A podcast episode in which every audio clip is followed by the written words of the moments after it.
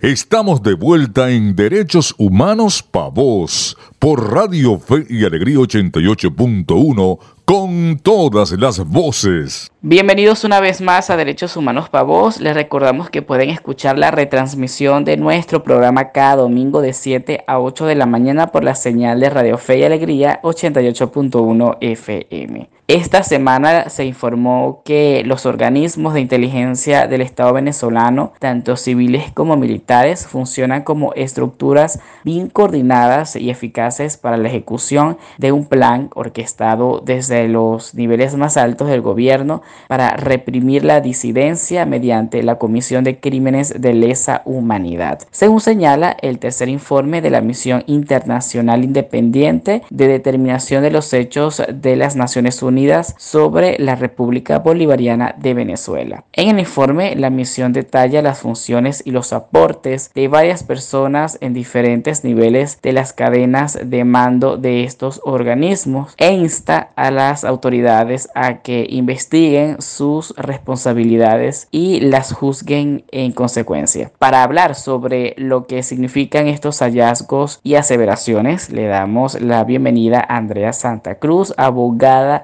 y directora ejecutiva del Centro de Derechos Humanos de la Universidad Metropolitana. Buenos días, profe Andrea. Hola, soy Andrea Santa Cruz, directora ejecutiva del Centro de Derechos Humanos de la Universidad Metropolitana y queremos saludar con mucho cariño a la audiencia de Derechos Humanos Pavos.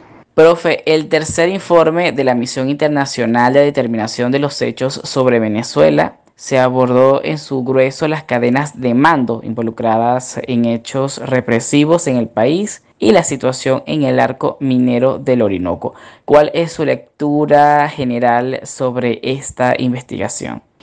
El informe de la Misión Internacional Independiente para la Determinación de los Hechos abordó especialmente dos temas, con lo que pretendió, según lo indicado por los expertos de la misión, profundizar sobre dos tópicos de, referidos a las violaciones graves de derechos humanos ocurridas en el país y que ellos tienen motivos razonables para creer que también implican crímenes de lesa humanidad. Por ello, decidieron tomar lo que ocurre en el arco minero del Orinoco y otras partes del estado Bolívar, así como el análisis de la cadena de mando de dos órganos del Estado, que son específicamente el SEBIN y el DIGESIN, y que a entender de la misión tienen motivos razonables para creer que guardan relación con lo que ellos ya habían señalado previamente que estaba ocurriendo, es decir, con crímenes de lesa humanidad. Es, la lectura general de esta investigación es que es una lectura detallada, que describe profundamente eh, lo que está ocurriendo en Venezuela. De hecho, concluyen indicando que en Venezuela todavía están ocurriendo graves violaciones de derechos humanos y que además eh, ellos tienen motivos razonables para creer que han ocurrido y siguen ocurriendo crímenes de lesa humanidad y en consecuencia pues dan estos insumos eh, en pro de identificar a los posibles responsables para garantizar así la justicia, que es uno de los mandatos que se estableció para ellos eh, por parte del Consejo de Derechos Humanos. Como indicaban los expertos, la idea es que esto que ellos han investigado con profundidad sea luego utilizado por una instancia judicial, que no son ellos, eh, para eh, pues, determinar las responsabilidades correspondientes. Profe, el informe no se limita solo a describir torturas, tratos crueles y degradantes, sino que explica los métodos de estas acciones. ¿Por qué es importante contar con estos datos relativos a la manera en la que se recluta y adiestra a las personas que ejecutan esos hechos e incluso también al establecimiento de mecanismos de impunidad? Como bien indicas, el informe no se limita solo a describir eh, las violaciones graves de derechos humanos que ellos consideran tienen motivos razonables para creer que son crímenes de lesa humanidad, sino que además eh, profundizan sobre lo que pasó, quiénes son los responsables, eh, cómo se ha mantenido la impunidad. Y esto viene y deriva de las investigaciones previas, de la que se publica en el informe de 2020, cuando se habla de que tiene motivos racionales para creer que en Venezuela han ocurrido graves violaciones de derechos humanos y que algunas de ellas pueden ser consideradas crímenes de lesa humanidad y luego en 2021 cuando indican que el sistema de justicia venezolano eh, pues no garantiza una justicia genuina para las víctimas de las graves violaciones de derechos humanos y, ni para las víctimas de lo que ellos han considerado eh, ocurre como crímenes de lesa humanidad. Entonces han avanzado en la investigación para indicar efectivamente quiénes podrían ser considerados los responsables.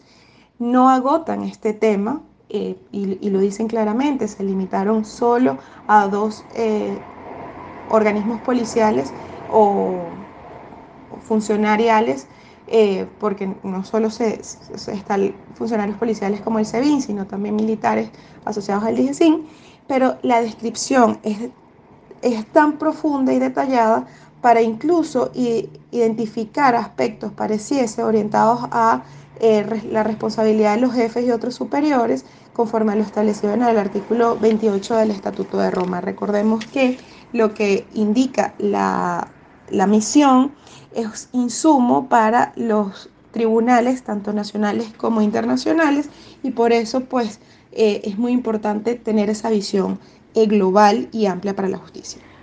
Profe, el informe menciona en diversas ocasiones el término crímenes de lesa humanidad. ¿Qué características tienen los casos venezolanos para calificar dentro de esta arista?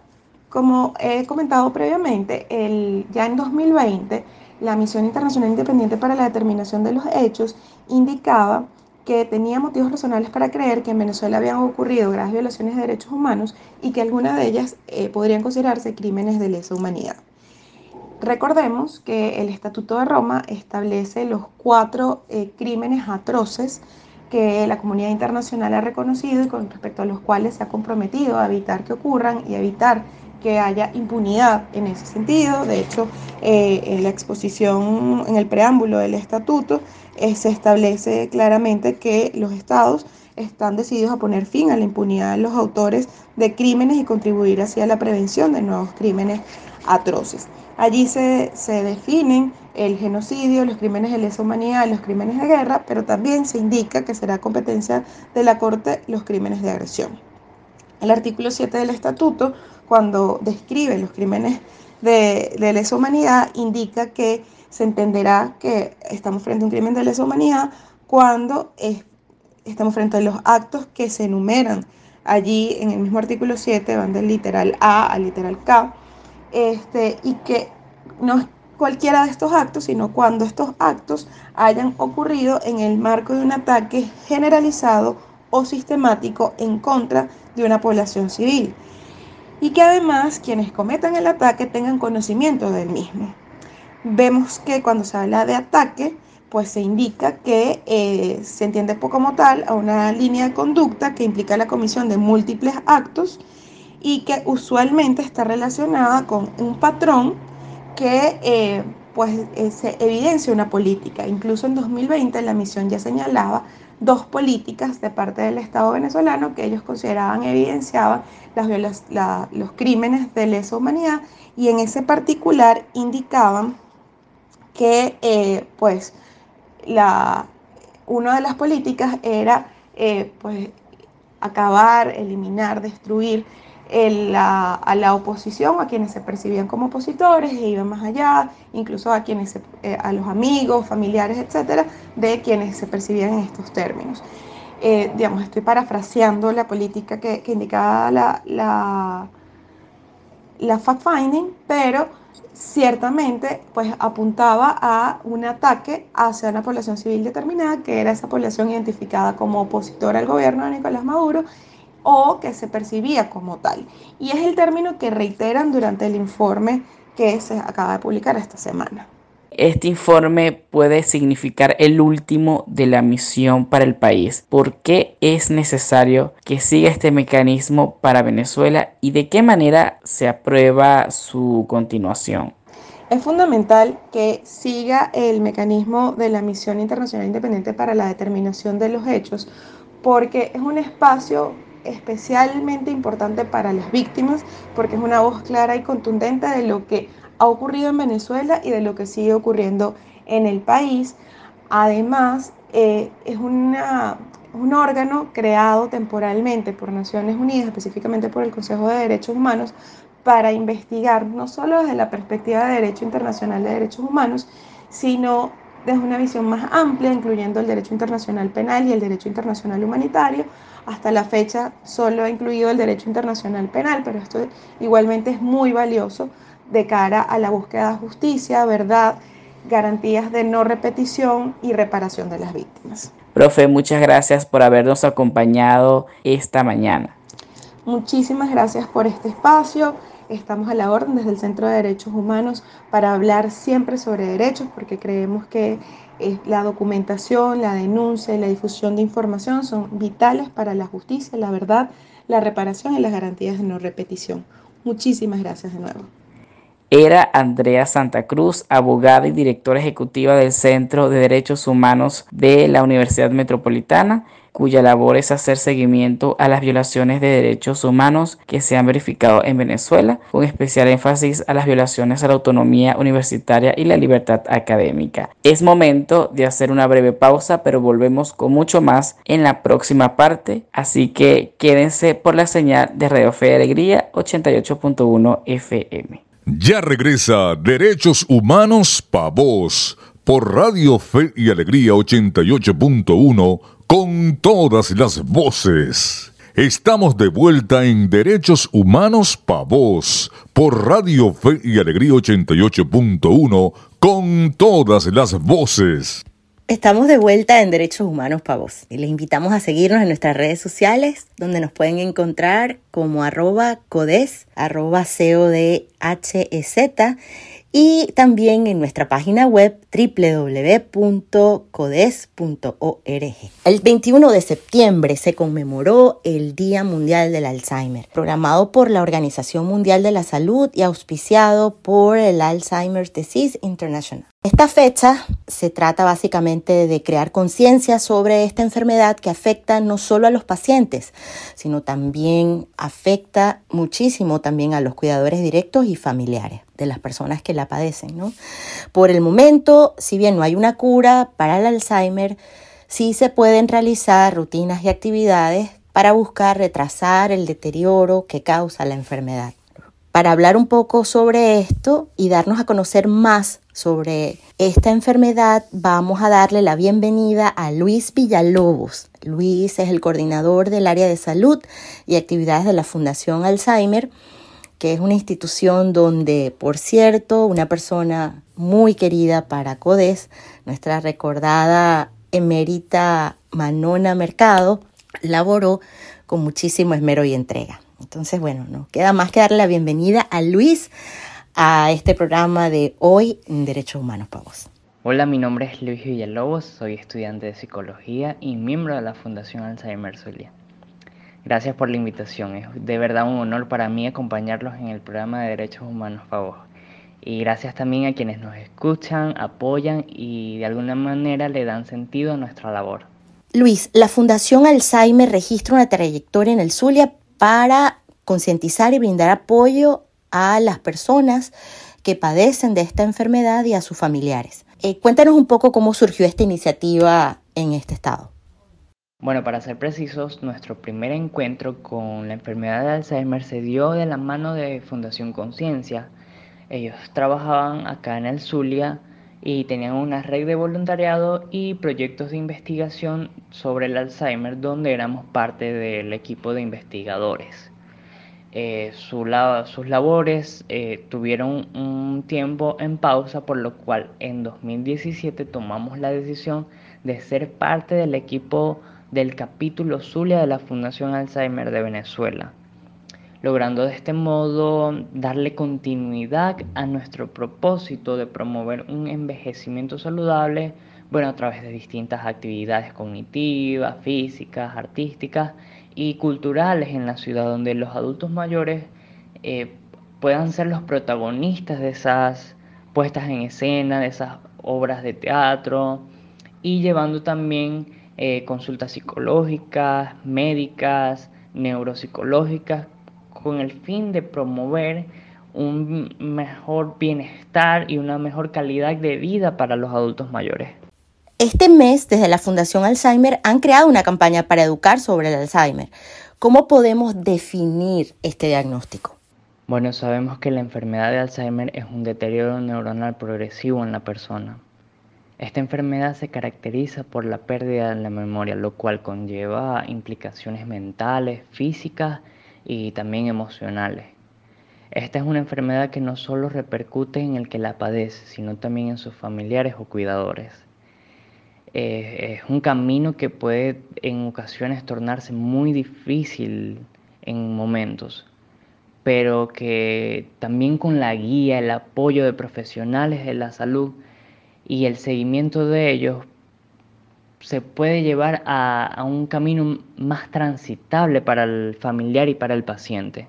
Luis, en este sentido, ¿cuáles deberían ser los pasos a considerar si tenemos el diagnóstico de un familiar o de alguien cercano con esta enfermedad? O incluso un diagnóstico que podamos tener, un diagnóstico propio. Algo que he tenido muy presente en mi vida es que la mejor forma de combatir la enfermedad es conocerla. Lo importante del diagnóstico, aparte de tenerlo, es saber qué hacer con él. En la fundación nuestro propósito es poder ofrecerle a las personas un conjunto de estrategias que permitan aumentar la calidad de vida durante la enfermedad, desde consultas psicológicas tanto para el paciente como a los familiares, como también consultas psiquiátricas y evaluaciones neuropsicológicas que de alguna manera permitan elaborar planes de intervención según el grado de afectación promoviendo las actividades de estimulación a, esas áreas que están afectadas y también a las áreas que, aún están conservadas en el paciente para poder preservarlas en el tiempo. Además de las campañas de concientización, ¿cuáles son las labores que desempeñan desde la Fundación Alzheimer? Los talleres de estimulación físico-cognitivo que ofrece la Fundación son la primera muestra del trabajo que realizamos con adultos mayores con o sin alguna patología. De alguna manera buscamos que puedan estimular sus procesos cognitivos en actividades lúdicas, artísticas, eh, como de teatro, bailes, cantos y bueno, un sinfín de, actividades que puedan estimular sus procesos mentales.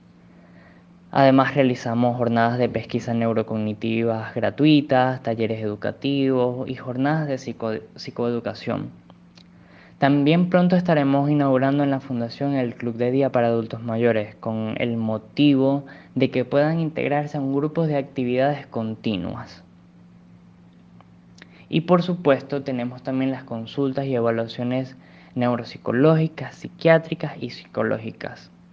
Luis, ¿qué experiencias e historias de éxito podrías mencionar sobre específicamente el trabajo que vienen realizando aquí en el Estado Zulia? Sin duda, la mejor experiencia en la fundación es la que vivimos en cada una de las actividades. El ver a los participantes integrarse, interactuar, realizar cada una de las actividades es lo que nos llena de satisfacción. Con amor y dedicación hemos logrado realizar muchos eventos donde los adultos mayores son los protagonistas, donde realizan obras de teatro, bailan, cantan, y es ahí donde podemos ver los logros en cada uno de ellos, ver cómo sus habilidades han ido en aumento, cómo ha sido la interacción con el público, cómo han podido expresar sus emociones y cómo, cómo cada vez más quieren integrarse y quieren seguir realizando este tipo, este tipo de actividades en la fundación. Porque ya no solo somos una fundación, somos una familia con ese grupo de, de adultos que están con nosotros. Bueno, muchísimas gracias Luis por acompañarnos esta mañana en Derechos Humanos para vos. Mi invitación es para las personas que nos escuchan en este momento, para que les recuerden a todos los adultos mayores que la vejez es también una etapa de oportunidades, de motivos y de reinventarse a sí mismo. Agradezco mucho al equipo de Derechos Humanos Pavos por la oportunidad de poder hablar sobre este tema. Les recuerdo que pueden encontrarnos en nuestras redes sociales como Alzheimer Zulia. Allí estaremos publicando todas nuestras próximas actividades. Muchas gracias. Era Luis Villalobos, coordinador del área de salud y actividades de la Fundación Alzheimer, una institución que tiene como objetivo principal aumentar el nivel de la calidad de vida de las personas con demencia eh, que puede ser enfermedad de Alzheimer u otro desorden neurológico, de sus cuidadores, de su familia y de toda la comunidad, mediante el entrenamiento y la coordinación en la detección, evaluación, diagnóstico y rehabilitación, además del apoyo a la familia en este largo proceso de convivencia con la enfermedad de Alzheimer. Bueno, ahora nos vamos a ir a un corte, pero en minutos les esperamos con mucho más por la señal de Radio Fe y Alegría 88.1 FM. Ya regresa Derechos Humanos Pa' Vos por Radio Fe y Alegría 88.1 con todas las voces. Estamos de vuelta en Derechos Humanos Pa' Vos por Radio Fe y Alegría 88.1 con todas las voces. El ABC de tus derechos. El 20 de septiembre se conmemora el Día de la Libertad de Expresión de Pensamiento en homenaje a la entrada de las fuerzas del Reino de Italia a Roma, lo que puso fin al poder temporal del papado el 20 de septiembre de 1870. Para rememorar un poco la historia, Víctor Manuel II le ofreció al Papa como compensación una indemnización y mantenerle como gobernante del Vaticano. El pontífice se negó y no reconoció al nuevo Estado italiano. Entre tanto, se declaró prisionero en el Vaticano y prohibió a los católicos italianos participar en las votaciones del nuevo reino. El 11 de febrero de 1929 se firmó el Pacto de Letrán, una serie de acuerdos donde el cardenal Pietro Gasparri, en nombre de Pío XI, y el primer ministro de Italia, Benito Mussolini, en nombre del rey Víctor Manuel, a través de los cuales acordaron la independencia política de la Santa Sede del Reino de Italia.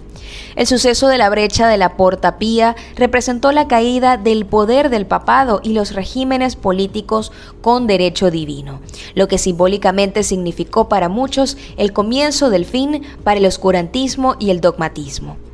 En la actualidad conmemoramos el Día de la Libertad de Expresión de Pensamiento, derecho fundamental establecido en el artículo 19 de la Declaración Universal de los Derechos Humanos de 1948 y en las constituciones de los sistemas democráticos del cual deriva la libertad de prensa. Este dice, todo individuo tiene derecho a la libertad de opinión y de expresión este derecho incluye el de no ser molestado a causa de sus opiniones, el de investigar y recibir información y opiniones, y de difundirlas, sin limitaciones de fronteras, por cualquier medio de expresión. Así pues, la libertad de pensamiento y de conciencia permite a los seres humanos la posibilidad de manifestar todas sus creencias y ejercer la posibilidad de recibir y transmitir información sin ser hostigados por lo que opinan. Aprende de derechos con CODES. En el ABC de tus derechos hablábamos del Día de la Libertad de Expresión de Pensamiento. Cabe destacar que con la conmemoración de esta fecha se pretende reafirmar y apoyar la diversidad de opiniones y el derecho a la libertad de expresión sin hostigamiento a los pensamientos, opiniones y creencias de las personas. Esto como base de una sociedad moderna. Es momento de que nos despidamos en esta jornada de Derechos Humanos para vos, pero antes agradecemos a nuestros invitados del día, Andrea Santa Cruz, directora ejecutiva del Centro de Derechos Humanos de la Universidad Metropolitana de Caracas, y a Luis Villalobos, coordinador del área de salud y actividades de la Fundación Alzheimer. Muchas gracias por aceptar nuestra invitación. Y bueno, como siempre, tras los micrófonos estuvimos acompañándoles en esta hora de programa María Alejandra Sánchez, Héctor Brito, y Adriana González, certificado de locución 49286. En la producción general Winston León, en la coordinación de servicios informativos Graciela de Los Ángeles Portillo y en la dirección de Radio Fe y Alegría Maracaibo Iranía Costa. Nuestras redes sociales son arroba codes, C-O-D-H-E-Z en Instagram, Twitter y Facebook. Recuerden también que pueden consultar nuestra página web www.codes.org. Y además les recordamos que pueden sintonizarnos todos los sábados en, la en las próximas ediciones de Derechos Humanos para Vos por la señal de Radio Fe y Alegría 88.1 FM cada sábado a partir de las 9 de la mañana. Y si por alguna razón se pierden alguna de nuestras ediciones, recuerden que todos los domingos tenemos la retransmisión de este programa a partir de las 7 de la mañana. Ahí nos encontrarán hablando de derechos humanos. Derechos Humanos Pa' Vos, un espacio para la defensa de nuestras libertades.